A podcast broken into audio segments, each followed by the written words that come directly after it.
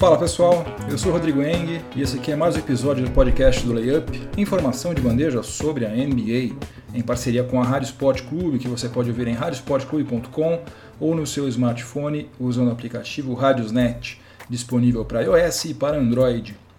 Hoje é dia 14 de janeiro de 2019 e eu estou gravando o episódio número 147 do podcast do Layup, que vai ter os seguintes assuntos. No primeiro período, eu vou fazer aquele nosso tradicional resumão semanal da NBA e vou também destacar algumas das performances fora de série que aconteceram na semana 13, que se encerrou agora, incluindo os 56 pontos de Lamarcus Aldridge e também os triplos duplos de Russell Westbrook, Bradley Beal e James Harden.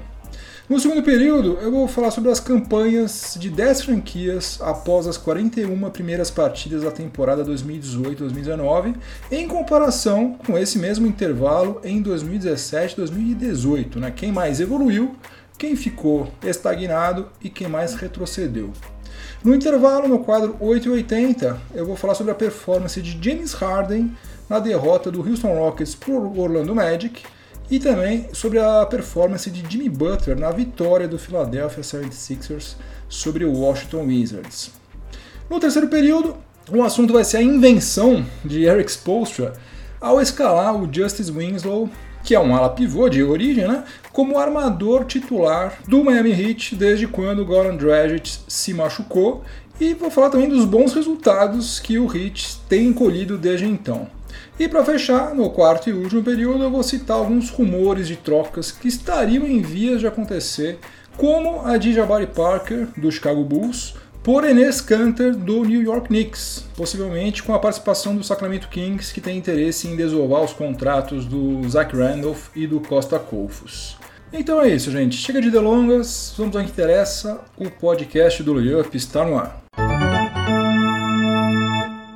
Já tivemos 644 partidas na fase de classificação, o que representa 52,4% da temporada regular 2018-2019.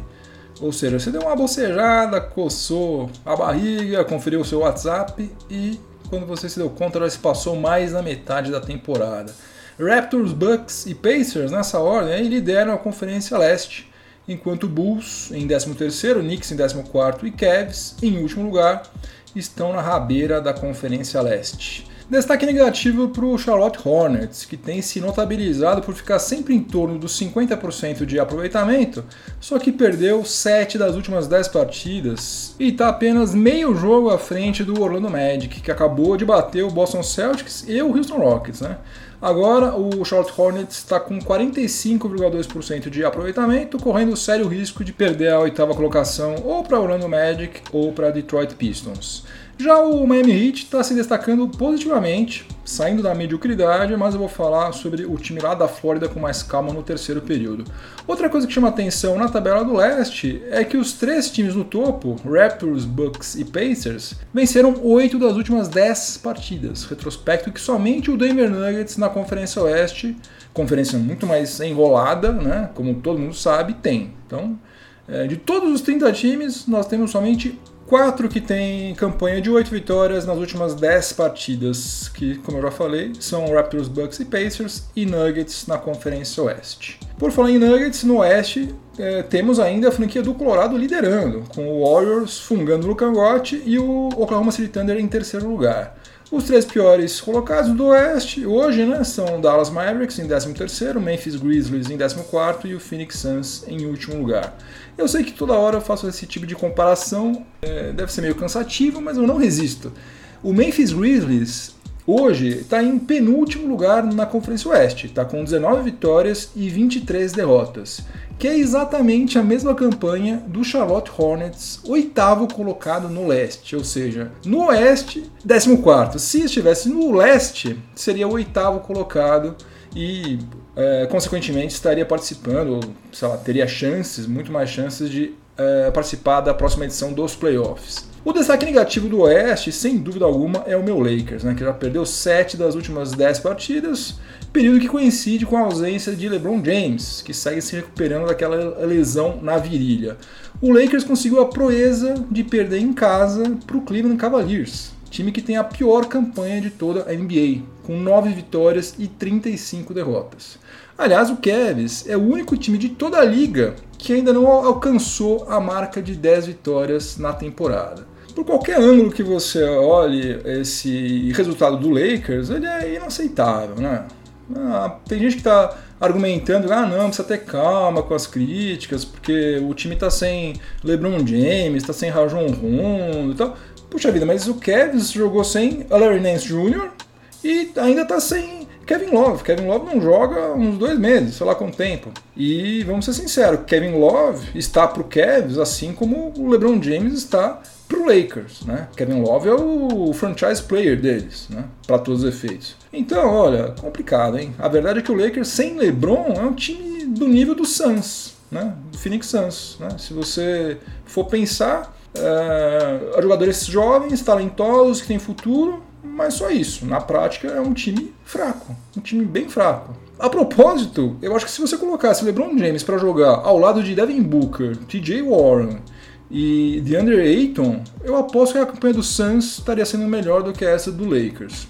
Mas enfim, como consequência dessa queda de rendimento do Lakers, o time californiano caiu para a oitava posição, tá? exatamente com a mesma campanha do Utah Jazz, que está em nono apenas por causa dos critérios de desempate. E está sendo seguido muito de perto pelo Sacramento Kings e pelo Minnesota Timberwolves. Agora vou falar sobre algumas performances dignas de nota dessa semana 13 que se encerrou. O Andrew Wiggins marcou 40 pontos e pegou 10 rebotes na vitória do Wolves sobre o Thunder.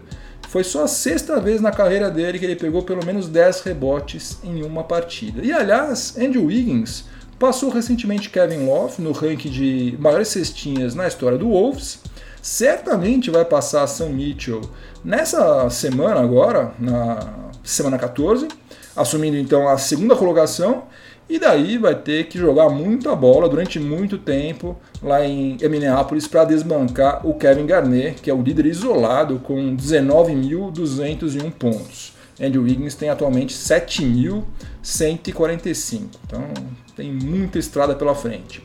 que mais? O Clay Thompson marcou 43 pontos em 33 minutos de quadra na vitória do Warriors sobre o Knicks. James Harden marcou 42 pontos na derrota do Houston Rockets para o Milwaukee Bucks e levou aquela bolada involuntária do Yannis Antetokounmpo na cara, né?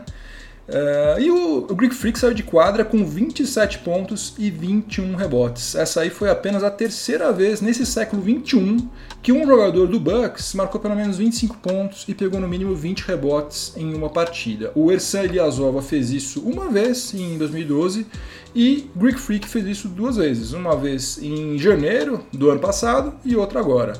Lembrando que na primeira metade da década de 1970 o Karim Abdul-Jabbar fez isso nada menos do que 45 vezes. Nesse século 21 inteiro, aconteceu três vezes. Em cinco anos, Karim Abdul-Jabbar fez isso 45 vezes. Lamarcus Aldridge teve uma atuação espetacular na vitória do San Antonio Spurs sobre o Oklahoma City Thunder por 154 a 147 depois de duas prorrogações. O Lamarcão da Massa saiu de quadra com 56 pontos e aproveitamento de 100% nos lances livres, converteu 16 de 16, não errou nenhum. Nesse mesmo jogo, Russell Westbrook anotou o seu 13º triplo-duplo da temporada, com insanos 24 pontos, 13 rebotes e aí que está a grande insanidade, 24 assistências. Em toda a história da NBA, só dois jogadores anotaram um triplo-duplo com pelo menos 24 pontos e 24 assistências. Foram eles Isaiah Thomas, o original, né, em 1985, e agora Russell Westbrook. Coincidentemente, o Detroit Pistons também perdeu aquele jogo que também teve duas prorrogações. Não é uma boa, um bom retrospecto. Fazer 24 pontos e 24 assistências não dá muita sorte para o seu time. O James Harden despejou 43 pontos na cabeça da defesa do Cleveland Cavaliers e também anotou um triplo-duplo com 10 rebotes e 12 assistências, que foi o sexto triplo-duplo dele nessa temporada 2018-2019. Na primeira partida do Blake Griffin contra sua ex-equipe em Los Angeles, a lei do ex entrou em ação novamente, porque o Detroit Pistons venceu por 109 a 104 e o Blake Griffin marcou 44 pontos o Steve Ballmer, né, que é o dono do Los Angeles Clippers, foi tentar cumprimentar Blake Griffin, só que ficou no vácuo. Blake Griffin passou correndo por ele, ou fingiu que não viu, ou nem fez questão de fingir. Simplesmente passou por ele, não cumprimentou, não deu a menor moral para Steve Ballmer. Para quem não se lembra, em julho de 2017, a direção do Clippers fez a maior campanha, uma campanha maciça para que Blake Griffin renovasse o seu contrato, o que ele fez. Renovou por cinco anos, recebeu uma bolada. Só que seis meses depois, ele foi trocado, foi mandado lá para Detroit. E, pelo visto, ele não gostou nem um pouco disso, né? Detroit é uma cidade, convenhamos, né? menos interessante do que Los Angeles. Embora a franquia seja gigantesca, mas em matéria de cidade, vamos convir que morar em Los Angeles é bem melhor do que morar em Detroit. Bradley Beal, com 43 pontos, 10 rebotes e 15 assistências, travou um duelo com Kawhi Leonard autor de 41 pontos na vitória do Toronto Raptors sobre o Washington Wizards, em partida que teve duas prorrogações também. Esse aí foi o segundo triplo-duplo na carreira do Bradley Beal, que está sobrecarregado pra caramba desde que John Wall se contundiu. O Stephen Curry marcou 48 pontos na vitória do Warriors sobre o Dallas Mavericks, convertendo 11 bolas de 3 pontos. E ele só foi à linha de lance livre 3 vezes, apenas 3 vezes. Dos 48 pontos dele, Apenas três nasceram em cobranças de lances livres, os outros 45 foram em arremessos de quadra. E para fechar, Nikola Jokic, que está recebendo meu voto religiosamente todos os dias, mas dificilmente vai ser All-Star agora em 2019, marcou 40 pontos, pegou 10 rebotes e fez 8 assistências na vitória do Denver Nuggets sobre o Portland Trail Blazers. Quanto aos líderes das estatísticas individuais, continua tudo a mesma coisa, viu gente? Não vou nem perder meu tempo com isso. A única coisa que eu posso te falar de interessante é que o Malcolm Brogdon errou um lance livre. Meu Deus, caiu de 98, alguma coisa o aproveitamento dele para 97,7%. Programação da NBA na TV. Isso aí você pode receber gratuitamente assinando a newsletter do Layup. Entra lá em layup.com.br, cadastre-se, você recebe semanalmente esta programação. Você pode consultar ela também entrando no site, está lá publicada. É só você entrar no site. Ou se você tem boa memória, preste atenção que agora eu vou falar as partidas que vão ser transmitidas agora na semana 14. Hoje, dia 14 de janeiro, às 23h30, no Sport TV, tem o retorno de Tony Parker a San Antonio. Tem Charlotte Hornets contra San Antonio Spurs. A rodada de terça-feira vai ter o jogo entre Warriors e Denver Nuggets. Começa à meia-noite da madrugada do dia 16 no Sport TV também. Partida dessa aí que vale pela liderança da Conferência Oeste. Rodada dupla de quarta-feira na ESPN, dia 16 às 23 horas, tem Toronto Raptors contra Boston Celtics e na sequência, 1h30 da manhã da madrugada de quinta-feira, tem New Orleans Pelicans contra Warriors. Na rodada de quinta-feira, transmissão pela Vivo, tem Lakers contra Thunder. Esse jogo aí começa à meia-noite e meia, madrugada já da sexta-feira, né? Rodada de quinta, mas aqui por causa do nosso fuso horário já vai ser sexta-feira. Rodada de sexta-feira, rodada dupla de novo. Aliás, temos três rodadas duplas da ESPN nessa, nessa semana. No dia 18, às 11 horas da noite, ESPN, temos San Antonio Spurs contra Minnesota Timberwolves e na sequência, madrugada do sábado, a 1h30 da manhã, Golden State Warriors contra Los Angeles Clippers. No sábado, outra rodada dupla da ESPN. Maravilha, hein? Dia 19, às 18h30, né? 6h30 da tarde, Thunder contra Sixers. E depois, às 11h30, talvez com LeBron James em quadra, temos Lakers contra Houston Rockets. E para fechar, domingo, dia 20, às 10 horas da noite, no Sport TV, Phoenix Suns e Minnesota Timberwolves. Como eu disse na nossa abertura, já passamos da metade da temporada regular e todas as franquias já realizaram pelo menos 41 partidas. Então a gente já pode comparar as performances de todas elas em relação à campanha da temporada passada a essa mesma altura do campeonato, com uma amostragem muito significativa, né? 50% dos jogos. Eu não vou fazer isso com todas as 30 franquias, por motivos óbvios, mas eu pensei 10 delas para a gente comparar. Começando com o Warriors, que é o atual campeão da NBA. Em 2017 2018, o time californiano chegou na metade da fase regular com 33 vitórias e apenas 8 derrotas. E na atual temporada, registrou campanha de 27 vitórias e 14 derrotas, né? que é disparada, aliás, a pior campanha na era Kerr. Principais motivos para isso: contusão do Stephen Curry, né, que ficou de fora em 11 jogos do Golden State Warriors, O climão provocado pelo Draymond Green, com aquele chiliquinho que ele deu no vestiário com o Kevin Durant, e também o fato de que no fundo, no fundo, todo mundo lá em Oakland acredita que na hora do vamos ver, eles vão ganhar de qualquer adversário com facilidade, então não precisam se matar em quadra agora. Eu não sei se isso é uma verdade absoluta, mas a sensação que a gente tem assistindo os jogos deles, pelo menos, é essa. Outro time que caiu bastante de produção em relação à temporada passada, indo no sentido contrário do que todo mundo imaginava, é o Boston Celtics. Em 2017-2018, o time do Brad Stevens chegou à 41ª partida com 31 vitórias e 10 derrotas. E nessa atual temporada, chegou com 25 vitórias e 16 derrotas. E o pior é que o clima lá nos vestiários do Celtics não parece estar dos melhores, não. Na derrota para o Orlando Magic, a última posse de bola pertencia ao Celtics, que precisava de um chute de dois pontos para provocar a prorrogação ou matar uma bola de três pontos para vencer o jogo. Daí Gordon Hayward fez a reposição de bola, passando para o Jason Tatum, que arremessou da zona morta e errou. Até aí, nada de novo, acontece toda hora. O problema é que o Kyrie Irving ficou extremamente irritado, né, para ser educado, né, para não falar vários palavrões aqui, porque ele estava esperando que o passe saísse para o Al Horford na cabeça do garrafão e depois a bola chegasse nele, como já aconteceu em outras ocasiões parecidas. Uh, agora, ficar chateado que você perdeu o jogo, ou porque não foi feita exatamente aquela jogada que você queria e tal, tudo bem, ficar chateado é compreensível. Agora, a reação do Kyrie Irving foi muito além disso. Ele ficou realmente full pistola ao cubo. E depois eu estava assistindo a entrevista dele no pós-jogo, deu para ver que ele continuava irritado pra caramba. Não foi uma coisa momentânea ali, não. Ele continuava bravo.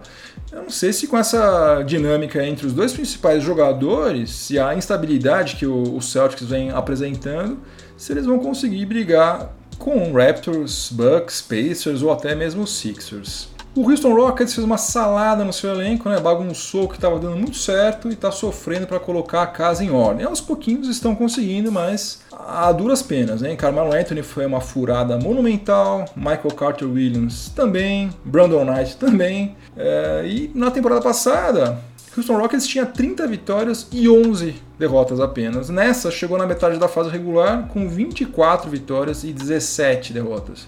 Se não fosse por James Harden, né, que está comendo a bola, a coisa estaria muito feia para o Houston Rockets. E o último time cuja oscilação negativa eu acho que merece registro é o Cleveland Cavaliers, né, que passou de 26 vitórias e 14 derrotas na temporada passada para 8 vitórias e 33 derrotas na temporada atual. Ou seja, o Cavs teria que ter vencido mais 6 partidas na primeira metade da fase regular para inverter a campanha que fez na temporada passada simplesmente devastadora a saída de LeBron James. Todo mundo sabia que a coisa em Ohio iria piorar sem ele, né? Isso era óbvio, mas eu duvido que alguém tivesse previsto um cenário tão horrível quanto esse. Agora eu vou falar sobre um time cuja campanha está chamando a atenção de todo mundo, porque afinal de contas é a melhor campanha da liga atualmente, que é a campanha do Toronto Raptors. Só que na temporada passada, com o DeMar DeRozan em quadra e com o Dwayne Casey no comando, o time canadense chegou na 41ª partida com 29 vitórias e 12 derrotas. Na atual temporada, depois de ter trocado é, DeMar DeRozan e Jacob Puerto por Kawhi Leonard e Danny Green, e também trocado Dwayne Casey por Nick Nurse, o Toronto Raptors registrou campanha, sabe de quanto? 29 vitórias e 12 derrotas, exatamente como aconteceu em 2017 2018. Trocou, trocou, mudou, mexeu, tal, tal, tal. Fez a mesma campanha. Daí vão me dizer que essa é uma análise muito simplista, que o Toronto Raptors com Kawhi está muito melhor, tal. Tudo bem. Realmente, olhando os jogos, parece que tá. Pode ser. Vamos ver nos playoffs se valeu a pena se desfazer do melhor jogador na história do Raptors, principalmente depois do que Kawhi Leonard vai decidir a respeito do seu futuro para a temporada 2019-2020. Vamos ver, vamos esperar. Por enquanto, de prático, a campanha do Raptors na temporada passada e nessa foi exatamente idêntica. Passando agora para cinco times que apresentaram evolução em relação à temporada passada. Denver Nuggets 21 vitórias e 20 derrotas em 2017 e 2018 e agora com 28 vitórias e 13 derrotas na atual temporada, liderando a Conferência Oeste. O Nuggets melhorou demais a marcação do pick and roll, Nikola Jokic continua destruindo, Jamal Murray subiu um degrau aí, tem carregado o time nas costas em várias partidas aí, teve jogo de 40 pontos, mais de um jogo aí com 46 pontos, jogando demais.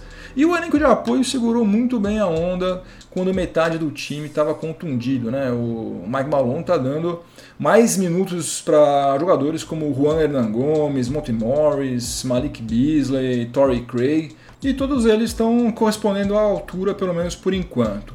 O Milwaukee Bucks também cresceu muito com o Mike Budenholzer no comando. Né? O time redescobriu ou descobriu as bolas de três pontos, principalmente graças ao Brook Lopes, que deve ser o primeiro pivô de ofício na história da NBA a arriscar mais arremessos de três pontos por partida do que arremessos de dois pontos. Dos 9,7 arremessos de quadra que ele está tentando por partida, 6,7 são de três pontos. Ele já matou 106 até agora sendo que na temporada passada inteira pelo Lakers ele converteu 112. E o que dizer sobre Yannis Antetokounmpo, né? Médias de 26,7 pontos, 12,6 rebotes e 5,9 assistências por partida. O único jogador com números melhores do que esses em uma temporada foi um tal de Oscar Robertson em 1961-62.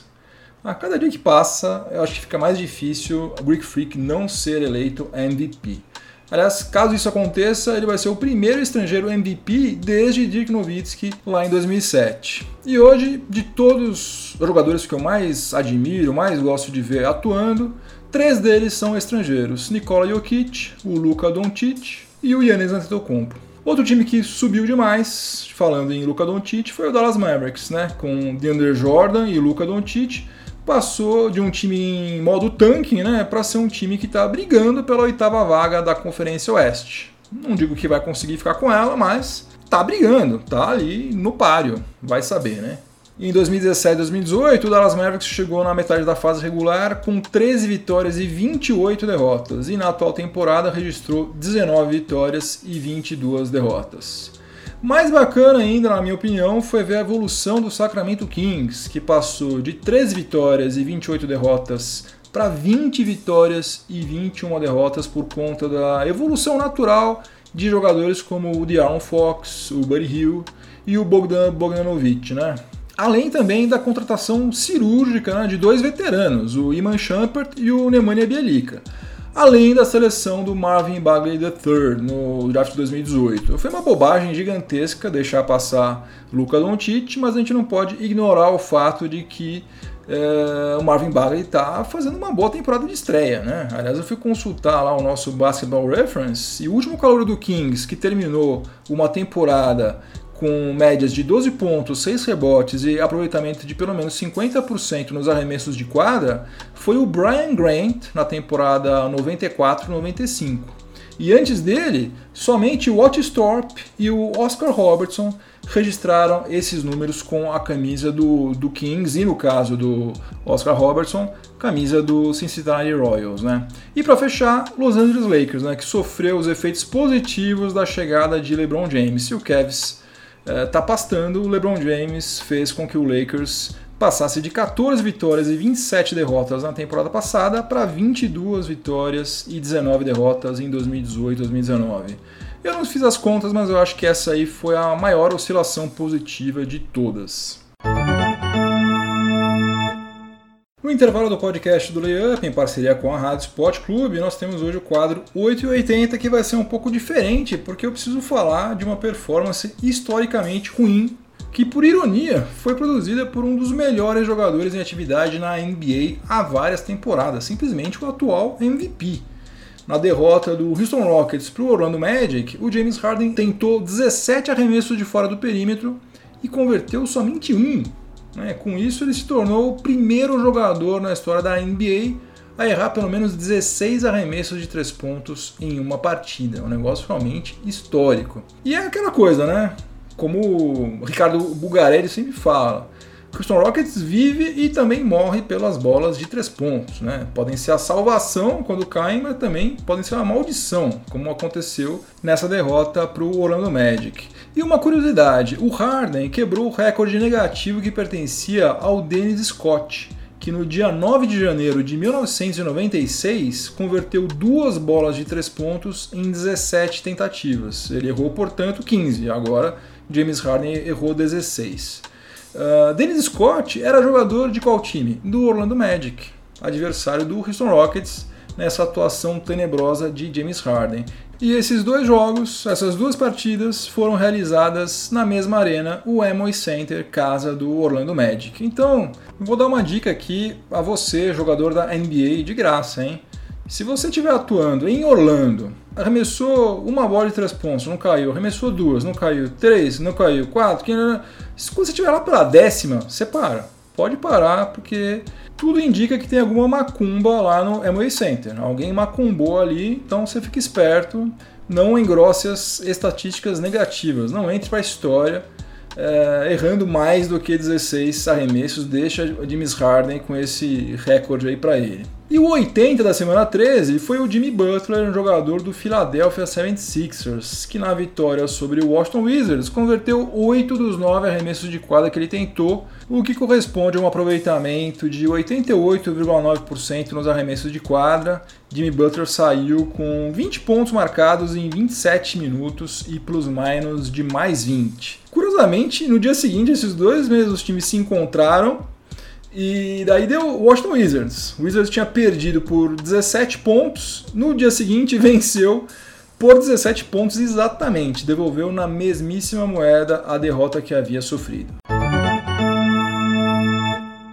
Começando agora o terceiro período do podcast do Layup em parceria com a Rádio Sport Clube, eu vou falar sobre o Miami Heat. Se tem um time que não tem tido sorte nenhuma quando o assunto é saúde, é Miami Heat, né? Desde quando surgiu aquele problemaço lá com Chris Bosh em 2015 até agora, sempre pelo menos um jogador considerado titular ou com potencial para fazer parte do quinteto principal do Heat uh, esteve no departamento médico ou até no hospital, né? Conforme o caso.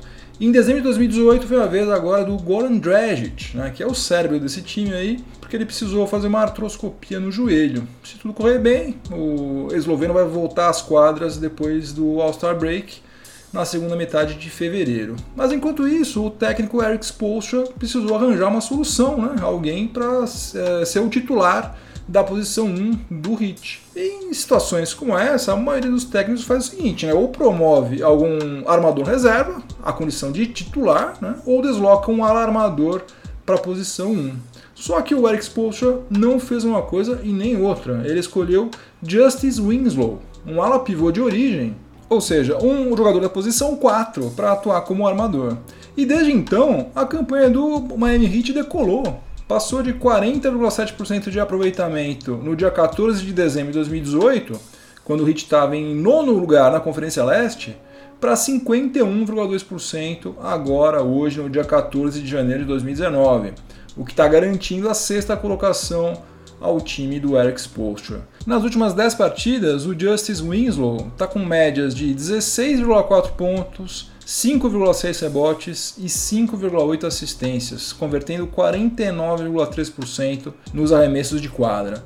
Pode ser que seja apenas sorte de principiante, né? Digamos assim, mas o fato é que ele está quebrando um galho gigantesco para o Miami Heat. Né? É um cara extremamente versátil. É, durante um bom tempo, o pessoal ficou meio na dúvida se valeu a pena gastar aquela décima escolha com ele, porque esperava-se muito mais dele, mas ele está provando agora que vale a pena sim. Ele é um cara versátil, está mostrando na prática que ele pode ajudar demais. Porque escalando ele como armador titular, o Eric Spoelstra Pôde manter Tyler Johnson como armador reserva, não precisou deslocar também nenhum armador num momento em que John Waiters está readquirindo confiança e também ritmo de jogo, depois de ter ficado meses parado, e manteve com isso também praticamente o mesmo desempenho defensivo, que já era bom, além de melhorar muito o setor ofensivo. Considerando essas últimas 10 partidas também, o Heat está em oitavo lugar em toda a NBA em offensive rating, o que é algo fantástico para um time que tem priorizado a defesa desde quando o LeBron James foi embora lá em 2014.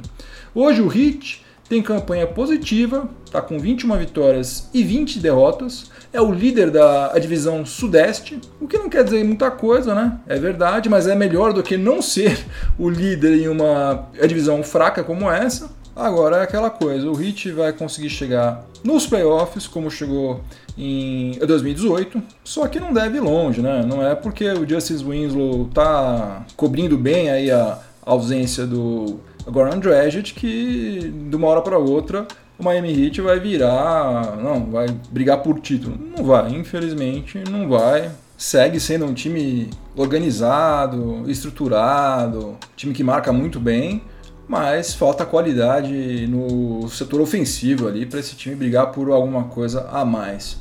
E eu sinceramente não sei o que, que o Pat Riley está é, fazendo. Né? Não sei se ele está se fingindo de morto para de repente tentar uma contratação bombástica, assim, tipo Kevin Durant, Anthony Davis, Kawhi Leonard, sei lá, não sei.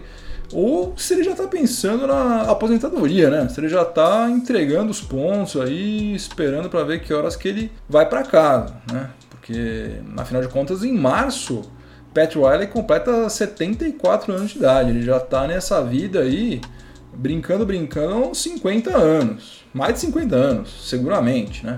Então, por mais que ele goste de basquete, NBA, Miami e tal, uma hora cansa, né? E grana, ele já tem bastante grana guardada, não é por causa de dinheiro que ele vai ficar mais 2, 3, 4, 5, 10 anos lá. E além disso, já está rolando rumores de que Eric Spoelstra deve assumir a presidência do Heat quando Pat Riley parar sei lá, vamos ver o que, que vai acontecer. Talvez Pat Riley não queira tomar nenhuma medida muito drástica, né? fazer uma grande contratação, comprometer o orçamento do HIT durante muitos anos, se ele já sabe que ele vai abandonar o barco em breve. Talvez ele esteja esperando fazer essa transição primeiro para depois o Eric Spoelstra decidir o que ele vai querer fazer.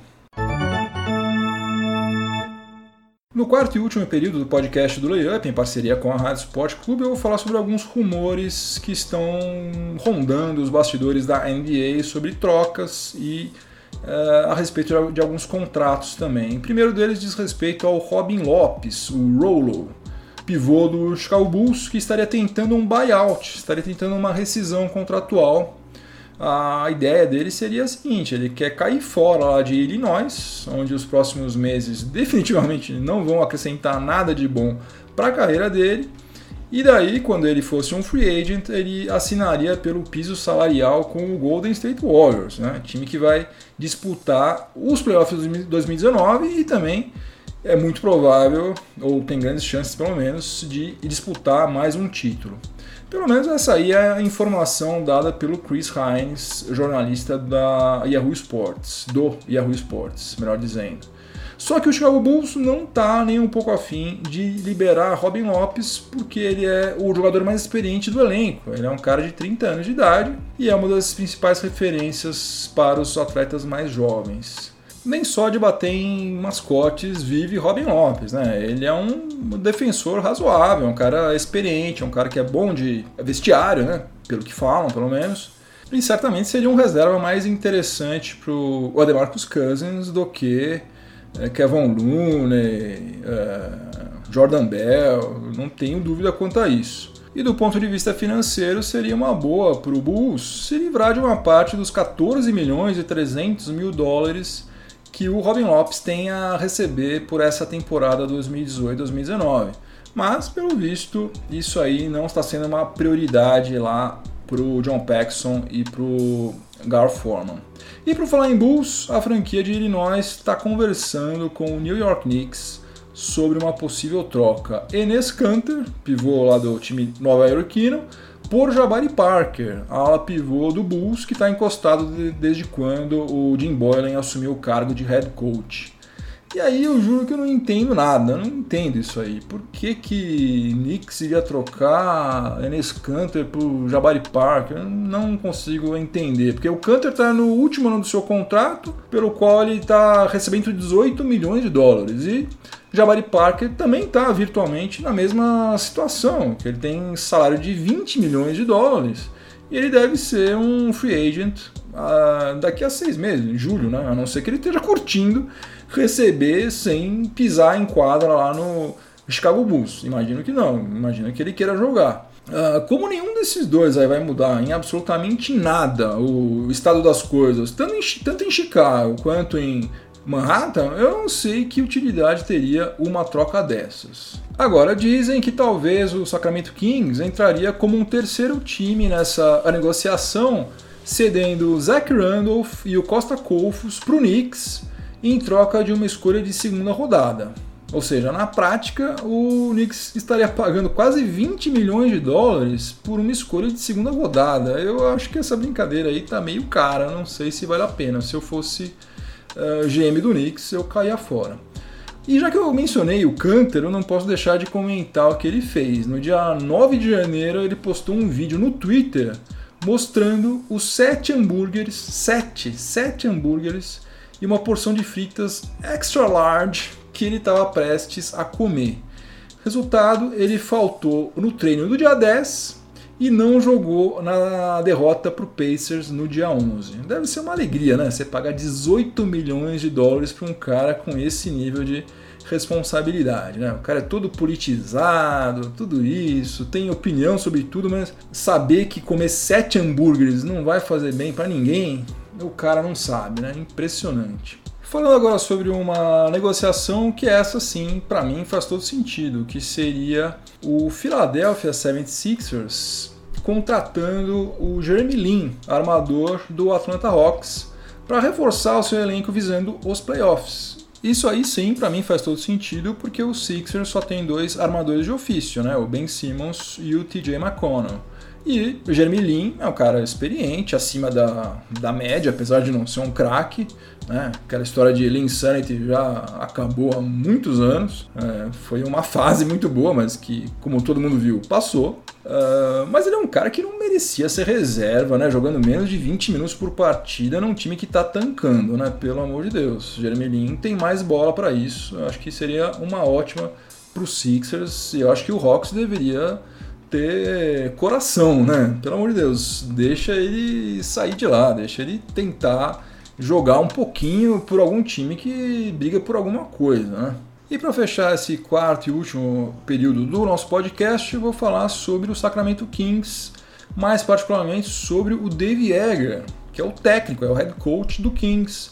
A moral dele está em alta por lá, porque o front office do Sacramento Kings está se preparando para exercer as team options de todos os assistentes técnicos do Dave Egger, eh, ou seja, vai manter o staff completo, todo mundo é, que está ajudando o Kings a sair desse buraco. Aí, né? O Kings está fazendo uma campanha muito digna, está também brigando, eventualmente até por uma vaga nos playoffs. Então, como forma de reconhecimento desse trabalho que tem sido feito lá, o general manager, presidente Vlad Divac, tá mantendo todo mundo, vai manter todo mundo. O staff todo do Kings vai continuar por lá, o que dá também tranquilidade para o Dave Egger seguir seu trabalho, que está sendo bem feito, né? A gente não pode falar uma vírgula sobre o que o Sacramento Kings está fazendo nessa temporada 2018-2019 sem nenhuma grande contratação, né? Como eu já falei, foi Nemanja Bielica e, e Man Shumpert. Só isso. De reforço, reforço de peso, assim, não veio ninguém, nada. E se bobear, podem até beliscar playoffs. Meu Game Winner não caiu, então nós vamos para a prorrogação. Primeiro eu vou falar sobre os jogadores da semana 13, que foram pela Conferência Leste, Kawhi Leonard, com 30,7 pontos, 8,7 rebotes, 5 assistências, 3,3 roubos de bola por partida, e o Toronto Raptors venceu os três jogos que fez na semana 13.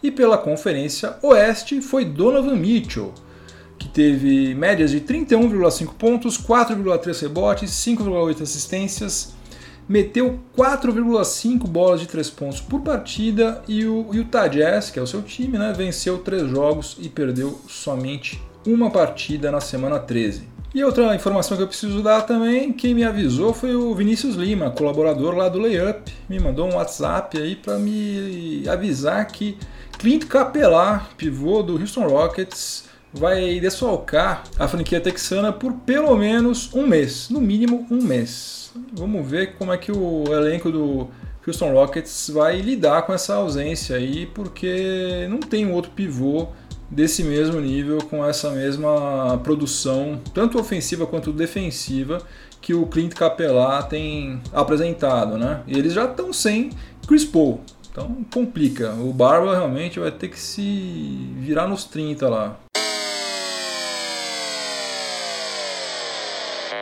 Agora sim, game over, acabou mais um episódio do podcast do Layup, espero que vocês tenham gostado, obrigado pela companhia. É, eu passei essa última semana aí viajando de férias, então as redes sociais do Layup ficaram mortas, porque eu não postei nada, mas agora sim, agora eu estou aqui de volta, tudo volta ao normal também, então siga o Layup no Facebook e no Twitter é LayupBR e no Instagram é LayupNBA. E se você estiver ouvindo este episódio em alguma plataforma de podcast, aproveite para avaliar positivamente o podcast do Layup. Isso me ajuda demais. Me dá uma força, curta, compartilha, faça tudo que você possa fazer de bom para me ajudar. Uh, e se você estiver ouvindo este episódio na Rádio Sport Clube, continue sintonizado por aí que vem mais informação esportiva de qualidade na sequência. Uma boa semana para todo mundo, muito juízo e até a próxima. Um abração, tchau, tchau.